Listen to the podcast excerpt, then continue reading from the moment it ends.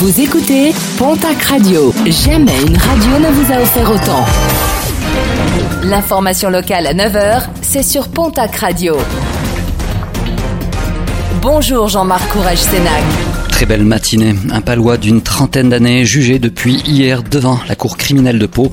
Ce dernier est poursuivi pour avoir grièvement brûlé le visage et le corps de sa compagne après lui avoir jeté de la soude.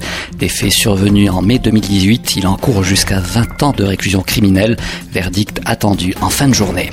Beaucoup trop pressé, un automobiliste au Pyrénéen de 32 ans a été interpellé sur la RN 21 à Laguian-Mazouz dans le Gers alors qu'il circulait à plus de 100 km heure sur une portion normalement limitée à 50.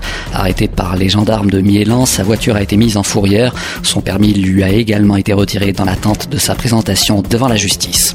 C'est en novembre que se tiendra en Martinique le Raid des Alizés, une aventure sportive et solidaire à laquelle participeront trois Béarnaises, dont Karine Puyot, qui détaille le programme au micro de Julien Toth. Et le programme, il est totalement secret, on va le savoir au fur et à mesure. Les épreuves varient, il y a du kayak, de la course d'orientation, du VTT, du trail et de la course. Et une épreuve surprise, donc euh, surprise en novembre 2021 pour savoir. Comment vous vous préparez? On a la chance d'avoir un collègue qui est notre coach principal, coach sportif et coach mental. Donc on a commencé en, août 2020 euh, à s'entraîner à la course et au trail. Et après, nous avons la chance d'avoir une ancienne championne olympique qui nous entraîne au kayak et un ancien instructeur du 5e RHT qui va nous entraîner sur la course d'orientation que l'on crée un peu tous les trois. Du sport pour la bonne cause, c'est à l'association Bébé Plume de l'hôpital de Pau que reviendront les bénéfices de cette aventure à laquelle vous pouvez participer grâce à une cagnotte en ligne dont vous retrouvez le lien sur notre page Facebook.